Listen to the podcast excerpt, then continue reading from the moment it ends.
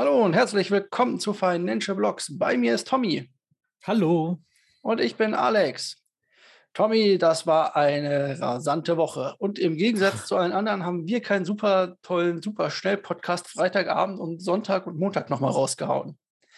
Aber das ist ja auch nicht verwunderlich, denn wir haben uns schon gedacht, dass das Ganze kommt. Ich hatte das ja schon letzten Donnerstag quasi angekündigt. Die EU ist mit Bitcoin noch nicht durch. Ja. Ähm, also ja, wir, wie wir heute merken, werden wir ganz viele News haben jetzt auch zu der Woche. Alles hat sich total überschlagen plötzlich, aber ist ganz gut, jetzt alles zusammenfassen zu können, weil in der Recherche jetzt auch auf, für heute ähm, haben wir äh, einige Infos gesammelt, die sich herausgearbeitet haben in letzter Zeit. Das ist ganz gut, dass jetzt sozusagen nicht jeden Tag sofort was zu machen, sondern dass man da eben das gesamte Big Picture heranholt. Ja, da werden wir mal gucken, wie wir das heute beleuchten können. Wie viel Vertrauen hast du doch in die EU, dass sie dann das nicht nochmal angehen wird innerhalb der nächsten drei Wochen und das wieder umstellt? Schwierig, schwierig. Also die, das, was ja die EU so da ähm, auf dem Plan, Plan hat, also das kann jederzeit halt wiederkommen, so das kann nochmal reingerufen werden über drei Äcker. Aber ich glaube, dass sie irgendwie damit realistisch durchkommen und dass es irgendwie wieder eingeführt wird, das denke ich, wird nicht mehr kommen. Das ist jetzt, glaube ich, vom Tisch. Also die Abstimmungen waren ja auch klar in die Richtung, dass eben jetzt kein Proof of Work, Dienstleistungsverbot kommt oder sonst irgendwas ähnliches, sondern dass alles ähnlich behandelt wird.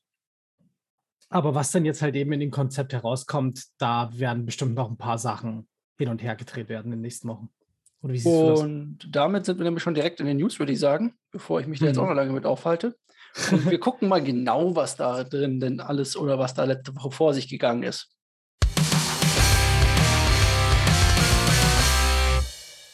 Wie eben schon und letzte Woche schon angekündigt, wir haben noch gefeiert, dass die EU quasi direkt ein äh, dieses Bitcoin, also Serviceverbot für Proof of Work Blockchains rausgestrichen hat. Dabei ging es darum, das Mika äh, Verfahren oder die, die Mika-Anhörung, Abstimmung, Entschuldigung, war es, ähm, sollte ein oder war mal darauf gedacht, auch einen Konsens zu enthalten, dass äh, Blockchains anhand ihres Proof äh, ihres, ihres Konsensmechanismus geratet werden sollen und schlechte, in Anführungszeichen, Konsensmechanismen sollen ähm, verboten werden in der EU. Besser gesagt, der Service dafür soll verboten werden. Also ihr könntet da nicht mehr bei der Börse Stuttgart zum Beispiel, bei Bison oder bei Nuri oder so Bitcoin kaufen oder Ethereum, ja auch nicht, sondern die wären halt quasi außen vor und die hätten sie auch nicht mehr verkaufen oder halten dürfen oder sonstiges.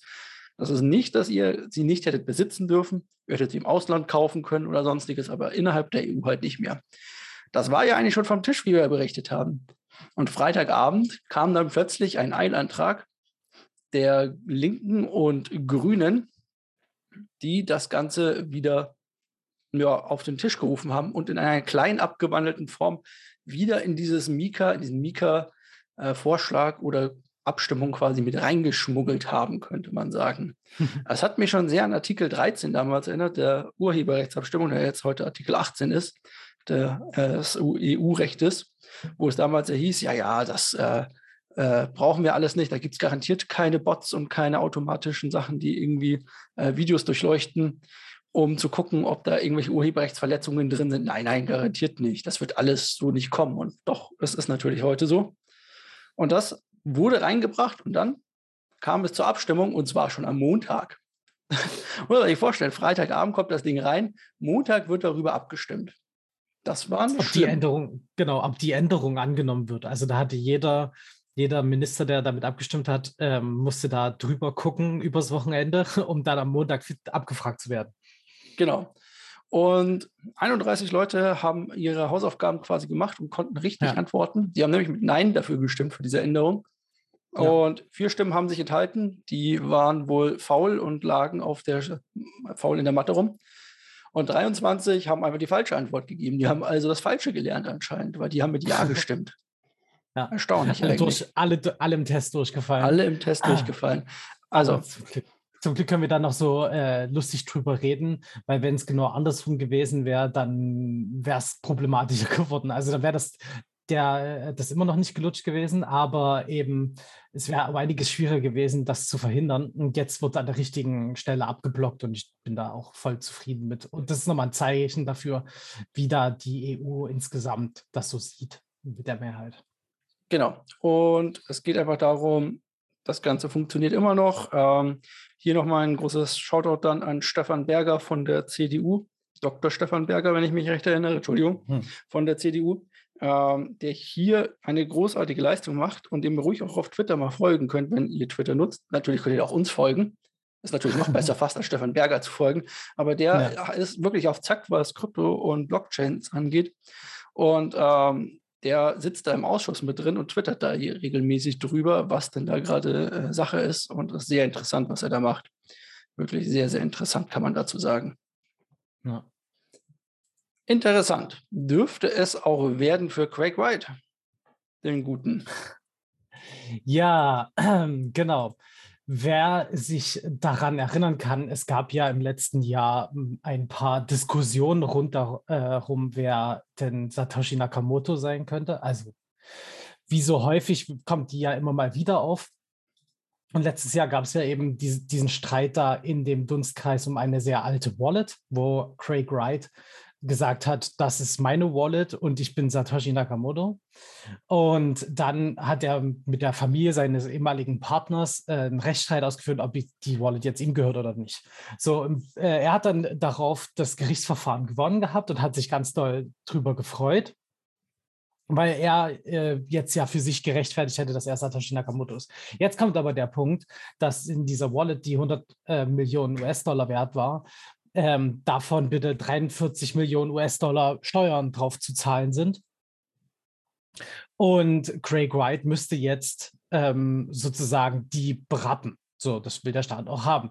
Jetzt müsste er sozusagen auf die, die Wallet zugreifen um das Geld dort halt herunterzuholen. Und damit würde er beweisen, könnte er auch beweisen, dass er Satoshi Nakamoto ist. Ja, aber er wird es nicht machen können, weil er es nicht ist. so, und das ist halt das Problem. Er muss jetzt 43 Millionen bezahlen. Aber mal gucken, wo er es nimmt. Vielleicht hat er noch andere Quellen. Oder was denkst du? Kennst du den auch ein bisschen? Ja, wir haben ja schon über ihn berichtet jetzt ein, zwei Mal und wir wissen also, wenn man sich mit Craig White natürlich auch weit auseinandersetzt, der hat Geldgeber, ähm, die ihn seit Jahren unterstützen und dieses Netzwerk auch am Leben erhalten. Sonst würden wir heute wahrscheinlich nicht mehr darüber sprechen ja. äh, und auch nicht über ihn sprechen, weil die sind die Leute, die ihm seine ganzen Rechtsstreitigkeiten und so weiter finanzieren. Und das Ganze, äh, ich glaube aber, das wird eher nach hinten losgehen. Er wird wahrscheinlich zugeben müssen an der Stelle. Oder er nimmt sehr große Steuerschulden auf. Wer weiß. Kann natürlich alles sein. Auf jeden Fall ist er einer von zwei, die wir heute in unserer News-Sektion haben. Denn Justin Sun ist quasi noch mit drin. Justin Sun. Den hatten wir tatsächlich noch nie. Warum? Mhm. Weil ich von Tron nicht allzu viel halte, aber, also der Chain Tron, aber er ist der äh, Gründer von Tron. Und ja.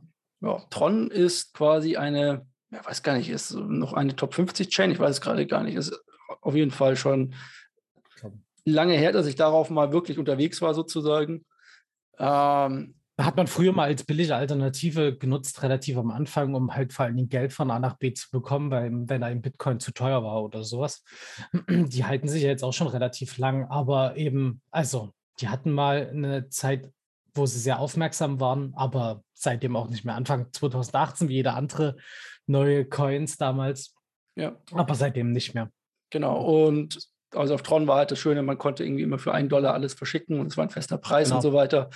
Ja. Aber äh, der Gründer ist schon seit Jahren ein, na, sagen wir so, er lebt nicht gerade in Armut und das lässt auch gerne mal raushängen. Was er aber auch wohl anscheinend raushängen lässt, ist, dass er seine Mitarbeiter in Angst hält und ähm, jetzt für Insiderhandel, Verschleppung und Geldwäsche langsam aber sicher angeklagt werden soll. Denn die Strafbevoll, äh, Strafbehörden äh, haben da zunehmend ein Auge drauf und wollen ihm das quasi alles vorwerfen oder soll es besser alles getan haben. Mhm. Ähm, Justin Sun begann, wie du gesagt hast, das Ganze 2017 und äh, soll jetzt quasi, also ich finde das schon ein bisschen krass, diese ganzen Äh, also Verschleppung kann, kann, ich mir vor allem gar nicht vorstellen. Wen hat er denn da verschleppt? Aber ist ja alles wurscht. Das ist schon nicht schlecht. Ja? Also. Ja. Ist schon ein Riesenbrett, also vor allen Dingen, weil er es auch wirklich halt raushängen lässt. Das ist ja. halt, das ist halt der klare Fakt. Jeder, der sich ein bisschen so mit der Szene auseinandersetzt, wird auch irgendwann mal ihn von dem, was wir mitbekommen haben, aber nie so richtig bewusst, also zumindest nicht in unserem Horizont. Und ja, interessant, ob also es ist ja auch wichtig, eben da als Staat oder als Staaten, je nachdem, ähm, äh, zu zeigen, was man denn auch rechtlich drauf hat und eben halt auch solche Leute dran zu kriegen, finde ich es genauso wichtig, wenn die halt den Mist gebaut haben und das nachweisbar ist dann. Auf jeden Fall. Genau, inzwischen ist er, glaube ich, Staatsbürger von Malta, so wie ich das irgendwie rausgelesen habe. Wow. Soll da, ja, soll da sitzen. Das Lustige ist, ihm sitzen ja auch die chinesischen Behörden im Nacken, weil er da das ICO-Verbot umgangen hat und sowas. Also ja. haufenweise Kram. Aber das gilt jetzt schon seit ein paar Jahren so. Irgendwann werden sie ihn wahrscheinlich mal dafür dran kriegen, hoffe ich. Und ja, alle, die in Tron investiert haben, auch wenn Tron später nochmal bei uns auftaucht, mal gucken. Ich äh, wäre vorsichtig, was das Ganze angeht, im Zeichen von Tron. Ja. Wo wir gerade bei Tron und Verschicken sind, wo verschickt es denn FTX und Dubai hin in Zukunft? Binance, FTX und Binance schickt ah, FTX und Binance. Dubai. Ah, stimmt, stimmt, genau. stimmt, so war das. So, so rum. Freudscher Versprecher. Ähm, na genau, also und zwar FTX und Binance haben angekündigt, dass sie jetzt Lizenzen für Dubai bekommen haben, um dort legal Geschäfte zu machen.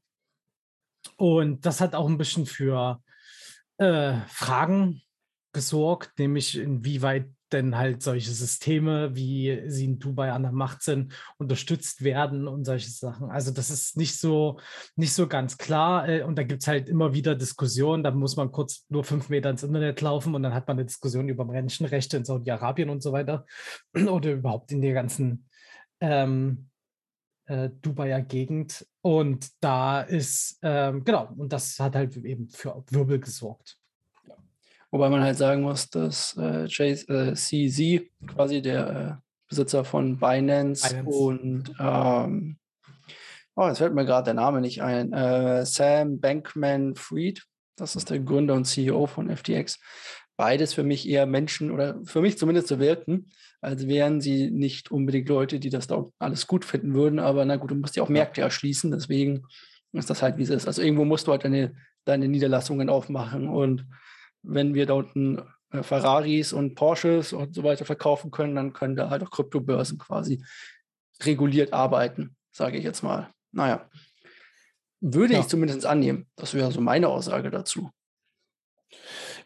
Ja, also ich bin nicht in den, in den Schuhen von äh, Binance oder FTX, das so äh, solche Entscheidungen treffen zu müssen. Und um ehrlich zu sein, klar, es hat auch Vorteile, aber ich bin ganz froh drüber, nicht solche Entscheidungen treffen zu müssen. Äh, ja, aber ich sehe das halt auch immer, ich sehe es halt kritisch, in, in ja. so einer Gegend da unbedingt Geschäfte machen zu müssen. Ich kann es aber auch irgendwo ein bisschen verstehen. Naja. Ja. Naja, du musst dafür andere Entscheidungen treffen und zwar wirst du wahrscheinlich zu 99 Prozent aller Transaktionen gehören. Nehme ich mal ganz stark an.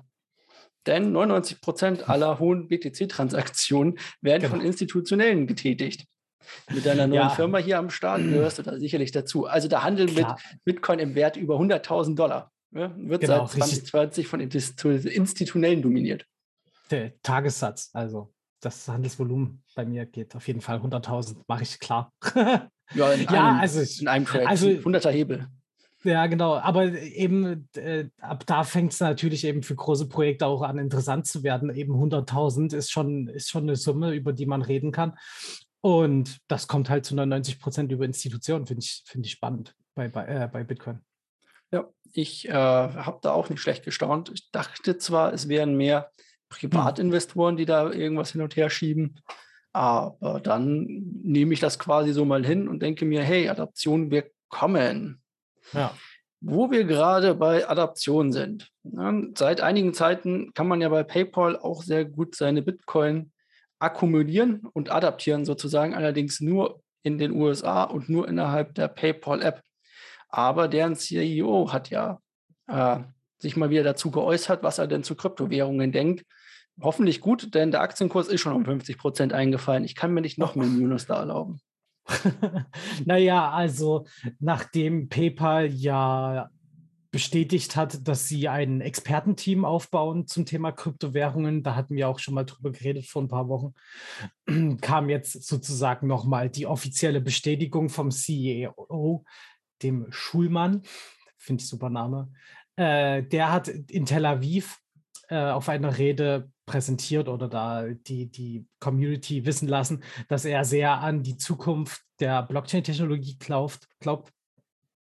Und das, äh, genau, also das ist auf jeden Fall ein logischer Schritt. Da haben wir schon mehrmals drüber hier auch gesprochen. es ist eigentlich unabdingbar für die, da den Schritt mitzugehen und in der Technologie auch weiter mitzumachen, egal inwieweit sich das jetzt extrem durchsetzen wird oder nicht. Aber da ein Stück vom Kuchen abzugreifen, ist absolut nachvollziehbar aus, für PayPals Sicht, finde ich zumindest. Denke ich auch, auch wenn ich wahrscheinlich nicht über PayPal, äh, über die App das kaufen würde. Also nur damit ihr wisst, PayPal, dann leben eure Bitcoin nur in dieser PayPal-Wallet ja. oder dieser PayPal-App. Ihr könnt die da nicht auszahlen oder sonstiges. Sie gehören zwar euch, es sind auch echte Bitcoin, aber ihr kriegt sie da nicht mehr runter, was natürlich eher schlecht ist sozusagen.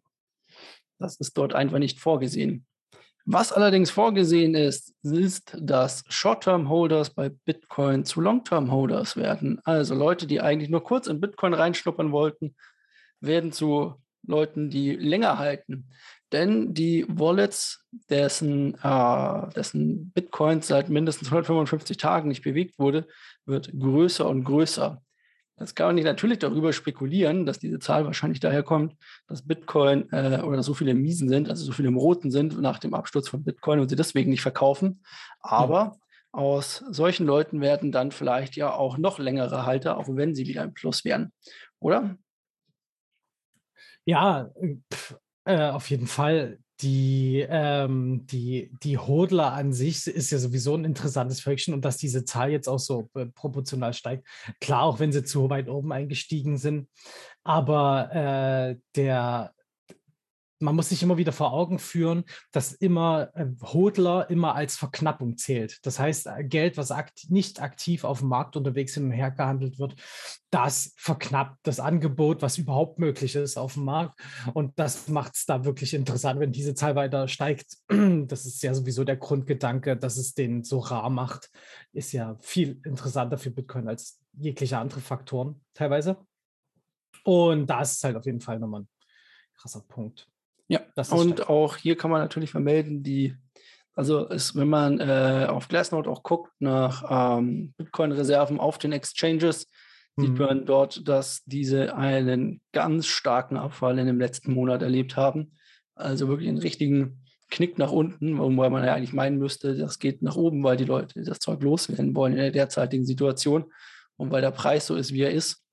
Aber nicht alles läuft immer über den Markt, also über die Börse darf man das nicht sehen, sondern vieles oder gro gerade große Investoren kaufen nicht äh, per Spot quasi an ja. den Börsen, sondern die kaufen über den OTC-Market, ohne den Preis zu verändern. Das heißt, wir bekommen gar nicht mit, was da im Hintergrund großartig geschieht. Also nur wenn man darauf achtet, weil es sich nicht im Preis reflected.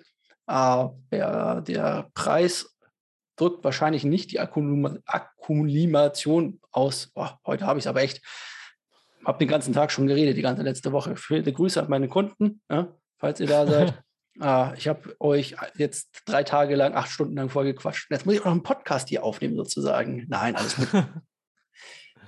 wir kommen aber zum vielleicht schönsten Thema. Nachdem wir uns mit mhm. Short-Term und, Bit und Bitcoin wieder beschäftigt haben, was ja so ein bisschen mein Lieblingsthema ist, ein bisschen Börsen mit FTX und Binance, kommen wir zu vielleicht dem besten und längsten Thema, das wir hier haben, zumindest aus deiner Sicht. Und zwar ja. haben wir da gleich zwei News. Richtig, man könnte meinen, ich äh, besteche dich jedes Mal, damit wir weiter über Terra reden können. Aber dem ist gar nicht so. Die schaffen nämlich von alleine, sich ständig bei uns auf unsere Newsliste zu packen und eine Nachricht nach der anderen zu hauen. Zum Beispiel vor allen Dingen halt mit Aussagen oder mit, mit Situationen, wo sie mal wieder irgendeinen Rekord aufstellen. Äh, so zum Beispiel bei KuCoin, das ist eine der Nachrichten auf der, also das ist eine Handelsplattform, eine Börse, so wie Binance, bloß halt ein Stück kleiner. Und dort war das Handelsvolumen von einem Tag äh, von Terra größer als das Handelsvolumen von Bitcoin und Ethereum zusammen. Also es lag bei ungefähr 169 Millionen Handelsvolumen an einem Tag für Terra. Also es wurde so viel hinhergeschoben. Und Ethereum und Bitcoin zusammen hatten an dem, dem Tag weniger. Und das ist, das ist ziemlich krass. also das kann ich mich nicht erinnern, wann mal ein Abstand so groß war zu den beiden Platzhirschen, was Handelsvolumen irgendwo angeht. Und man muss auch sagen, KuCoin ist jetzt nicht eine der kleinsten Plattformen. Die spielen Top auch 5, ja ich. in den Top 5 mit, mit genau. Und ähm, das, ist schon, das ist schon eine coole Sache. Und gleichzeitig hat Terra auch noch abgeliefert in dem Total Value Locked, also das Geld, was alles in der Plattform selbst gebunden ist, hat, Terra, äh, hat Ethereum vom dritten Platz verdrängt. Wir haben Solana ganz oben in dieser Rangliste. Jetzt kommt dort Terra und darunter kommt Ethereum. Jetzt, das ist halt auch extrem, was da wieder für Rekorde hingestellt wurden. Zwei News, die ich natürlich äh, als Terra-Fan ziemlich gut finde. genau, und zwar äh, Total Value Locked ist quasi, da nimmt man alles, was so in den ganzen Walls und LP-Tokens, also den Liquidity Pools, damit ihr auf irgendwelchen dezentralen Börsen tauschen könnt und so weiter, nimmt man da rein.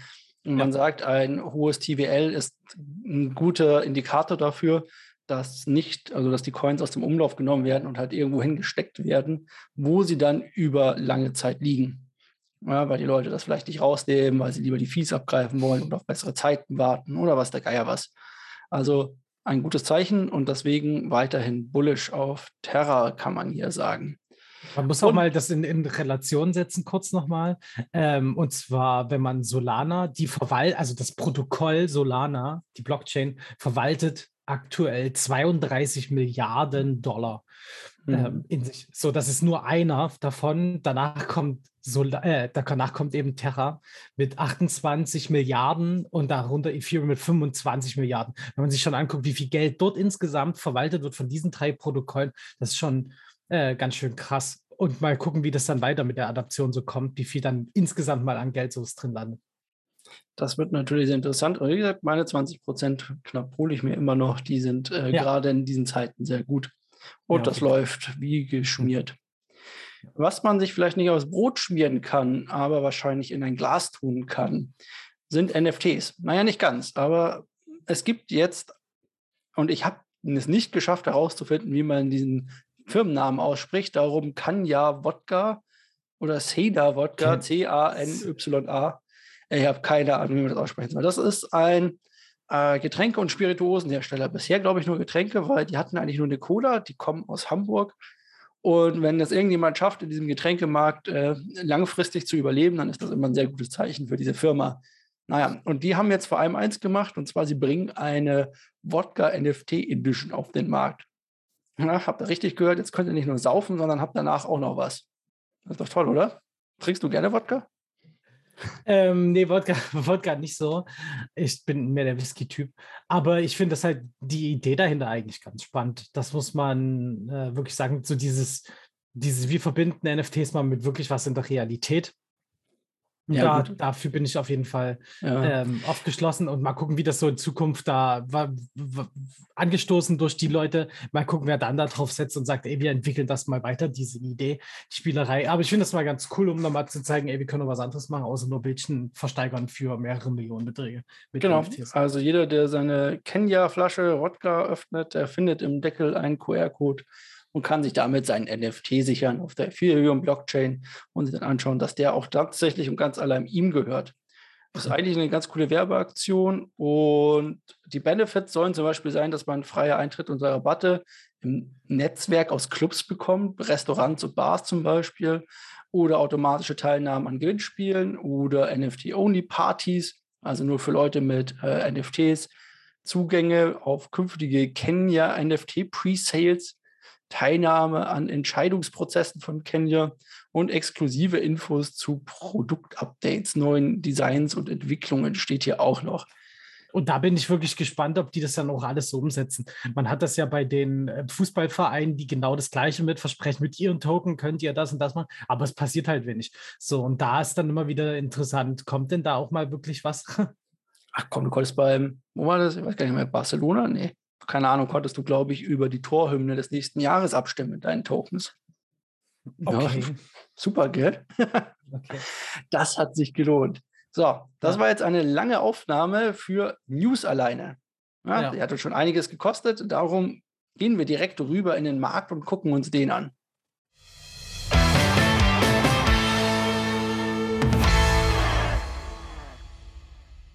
Der Markt ist mal wieder freundlich gestimmt heute. Ich bin nur auf der falschen Seite, wie mir gerade auffällt.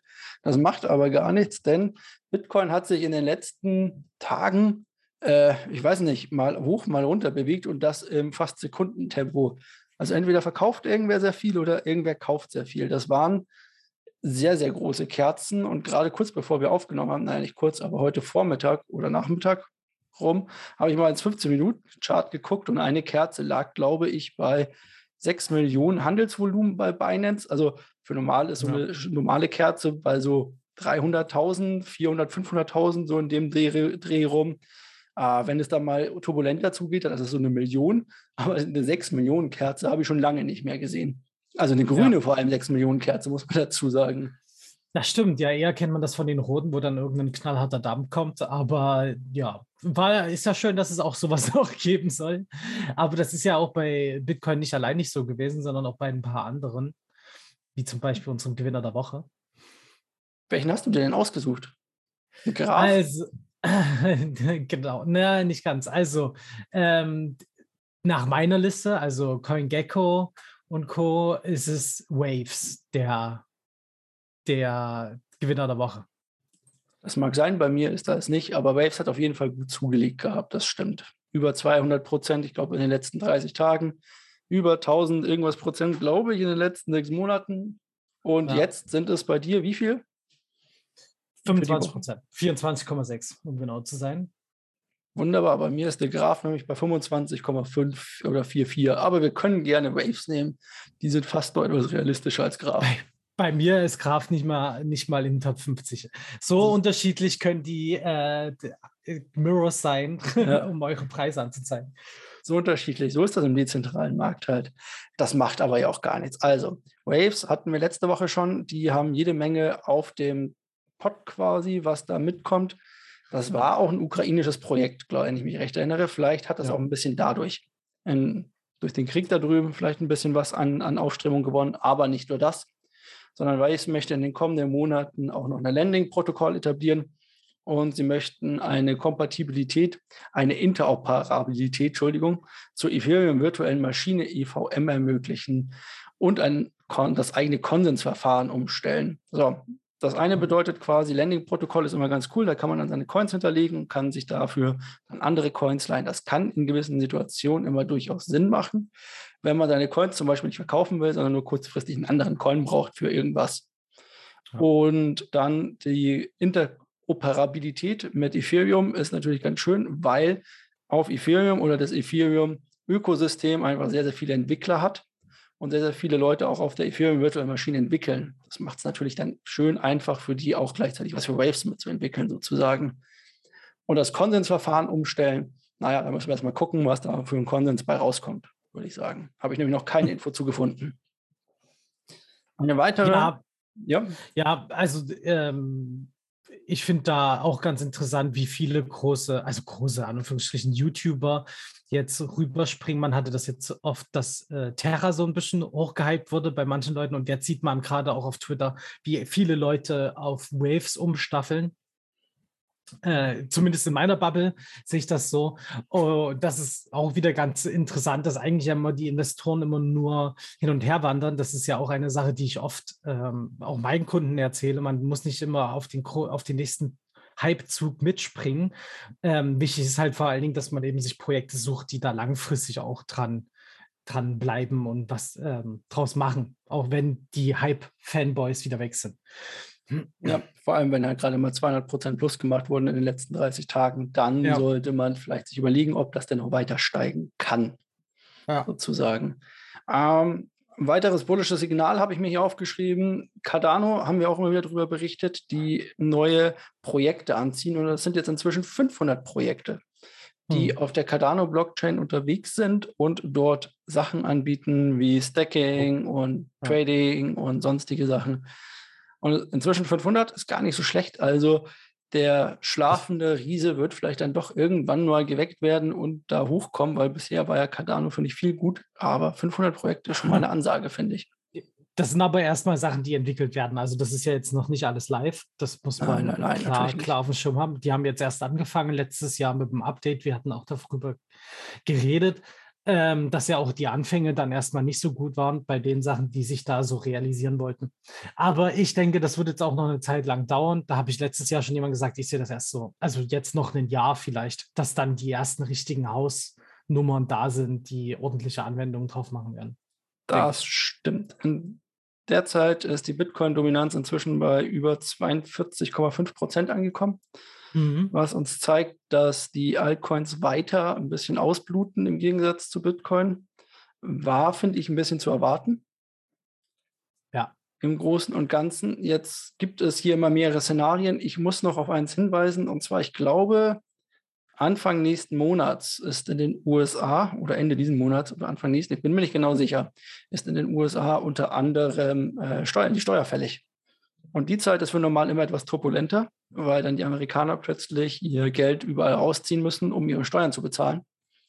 Und da solltet ihr aufpassen, was dabei beginnt. Und natürlich die SEC-Anhörung, die heute, jetzt gerade stattfinden dürfte. Ja. Ja. Während wir hier genau. reden und wir die ersten News bekommen, ob wir die ersten 25 Basispunkte, also die ersten Hundertstel Prozent nach oben schießen. Wahnsinn. Das würden wir, das würden wir extremst im, äh, im Bitcoin-Chart sehen, wenn irgendeine News gedroppt wird. Ja. Für mich ist das dann immer der Indikator, dass es gerade irgendwas gab. ja, Aber. Bitcoin ist da immer sehr viel früher dran als alles andere, hat man immer das Gefühl, weil sonst wird die Börse dann vielleicht auch schon zu hat oder sonstiges. Ja. Na gut. Fällt dir noch was zu diesem Markt ein? Äh, es ist äh, verrückt. Es ist äh, teilweise wirklich ganz schön verrückt, finde ich. Also gerade eben jetzt in so Krisenzeiten ähm, und Bitcoin fängt an, dagegen zu arbeiten. Wir knacken jetzt halt ja eine Marke über 40.000. Wenn wir die nachhaltig halten können, dann ist es ein cooles Gefühl auch für den Markt. So. Aber ja, mal schauen, inwieweit sich das so hält. Irgendwie ist alles relativ unklar und deswegen macht es auch so herausfordernd für die Trader, da richtige Entscheidungen zu treffen und da Volumen reinzubringen. Das stimmt durchaus. So, ich muss noch meinen Coin für die Woche bekannt geben. Ich sehe gerade, ja. dass irgendwie das, äh, das Schieber-Trade irgendwie nicht ganz stimmt. Da ist die falsche Zahl bei mir drin. Äh, wollte ich aber eh nicht rein investieren. Ich werde, glaube ich, eine Runde. Was kaufe ich denn mal? Ich habe hier zur Auswahl, Clay habe ich schon mal nachgekauft. Mana könnte ich noch mal kaufen, glaube ich. Ja, ich glaube, ich kaufe eine Runde Mana. Mana ist gut. Mana, Mana, Mana. Ja, Mana kann man mal wieder mitnehmen. Dann sind 12 Euro in Mana. Dann sind wir durch für die Woche, glaube ich. Das waren so viele News, dass wir hinten raus wieder wenig Zeit haben. Vielleicht müssen wir zukünftig doch zwei Folgen, eine extra News-Folge pro Woche machen. Mal gucken. Ja wie das Ganze denn läuft. So, hast du noch irgendwelche letzten Worte? Wie immer nicht. Außer folgt uns, gebt uns ein Abo, Daumen hoch, kommentiert, schreibt uns Nachrichten. Wir wollen all euren Input haben. Ähm, und genau, dann danke schon mal dafür. Bewertet uns, das hatte ich auch noch nicht gesagt. Und dann hören wir uns nächste Woche. Bis nächste Woche. Tschüss. Ciao.